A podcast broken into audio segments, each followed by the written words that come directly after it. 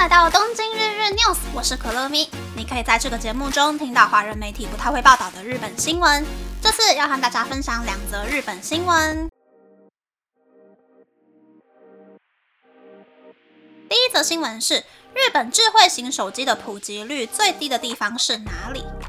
根据日本总务省在五月公布的通信利用动向调查报告，可以发现日本智慧型手机的普及率已经达到了百分之七十一点二。那么，普及率最高以及普及率最低的地区又是哪里呢？其实不只是智慧型手机，数位相关的商品和服务会依据年龄层使用比例出现明显的变化。智慧型手机的普及率最高的地区前五名分别是东京都的百分之八十一点三，千叶县的百分之七十九点三，奈良县的百分之七十七点二，大阪府的百分之七十六点四，神奈川县的百分之七十五点五。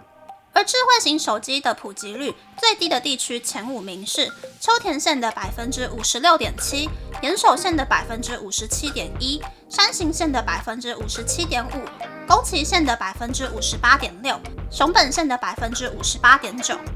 可以发现，最高的东京都百分之八十一点三和最低的秋田县百分之五十六点七相差了大约一点四三倍。也可以发现。高龄人口比较多的地区，使用智慧型手机的比率较低。第二则新闻是，物价上升让领退休金过日子的人和养育子女的人感到不安。根据帝国数据银行的统计，截至七月十二日止，今年已经有超过三万种食品的价格上涨。纵观过去三十年，也很少出现这种记录。这次的通膨远远超出日本银行的推算。根据日本总务省的七月份消费者物价指数，排除价格波动较大的生鲜食品后，物价指数比去年七月多出百分之三点一。日本的物价指数已经连续十一个月超过百分之三。如果在排除石油、瓦斯等能源之后，物价指数比去年七月上升百分之四点三，已经逼近一九八一年六月的石油危机后的最高纪录百分之四点五。日本政府依旧认为，如果通膨与薪资上涨的速度能够一致的话，会引发良性通膨。但在日本国民心中，却在担心薪资是否真的能够上涨。而且，如果通膨持续下去的话，人们会更担心存款会缩水。举个例子，假设在银行里存了日币一百万元，每年的通膨率是百分之二，那么存款在一年后就会下跌百分之二，价值只剩下日币九十八万元。如果通膨持续十年，存款价值会降到日币八十二万元；如果持续二十年，就会降到日币六十七万元。领退休金过活的退休族，如果每个月领相同额度的现金，随着通膨，现金的价值就会越来越低。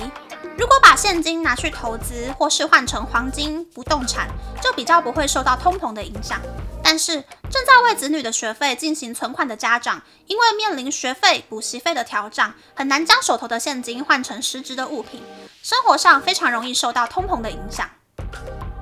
以上是这次和大家分享的两则新闻。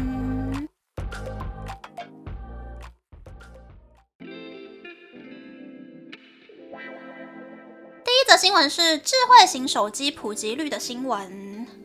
日本不会上网的老人家大多是使用三 G 时代的智障型手机，所以智慧型手机的普及率才会那么低。台湾的话，智障型手机已经几乎都消失了，智慧型手机的普及率大概是百分之八十六，比东京还要高。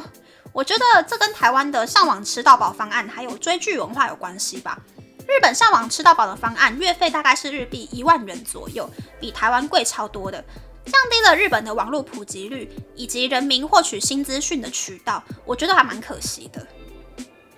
第二则新闻是通膨看不到尽头的新闻。其实新闻后半段说的，把现金拿去投资或是换成物品，就可以在一定程度下保住存款。但日本的超低利率已经持续好多年了，人们对于保值的概念还很薄弱，所以会过于害怕投资失败，就干脆不投资了，让现金存款直接缩水。身为从出生开始就很爱钱的台湾人呢，我对于通膨也是有一定程度的担忧。但是看到日本人不知道该如何是好的时候，就觉得哦，还好小时候有帮我妈用网络银行操作基金，让我从国中开始就对投资理财有一定程度的知识，可以保护自己的存款不缩水。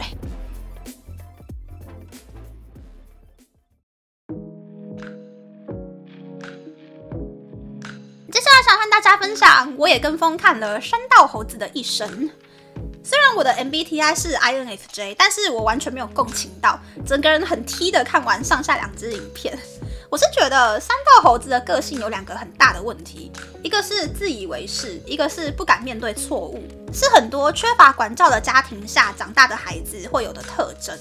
我这边说的管教呢，不是指打打骂骂，不是那种小孩不听话的时候就叫他点点闭嘴。我这里说的管教是指管理跟教育。当小孩子做错事情的时候，教他怎么去反省进步；然后当小孩子的情绪出现强烈的变化的时候，会去聆听他的意见，然后开导小孩子怎么样可以控制自己的情绪。但是很多家长下班回家后就觉得，哦，我已经很累了，然后就对小孩子比对外面的人还要更刻薄，这只会让还是像海绵一样一昧的模仿学习大人的小朋友，只学会用同样的方法去面对自己的情绪。结论就是呢，生小孩简单，养小孩也很简单，重点是要会管教小孩子，给予小孩一定程度的自由跟尊重，才可以避免这种事情继续发生。次的分享就到这边，不知道大家喜不喜欢这样的节目呢？欢迎大家留言和我分享你的想法。喜欢这个节目的朋友，可以在 Apple、Spotify、Google、三二、KKBox、My Music、First Story、Mixer Box 等 Podcast 平台和 YouTube 订阅《东京日日 News》，多多按赞、评分，或是填写资讯栏的节目优化问卷，帮助这个节目变得更好。还可以在 Instagram 或 Search 追踪《东京日日 News》DJ Tokyo 的账号哦。拜拜。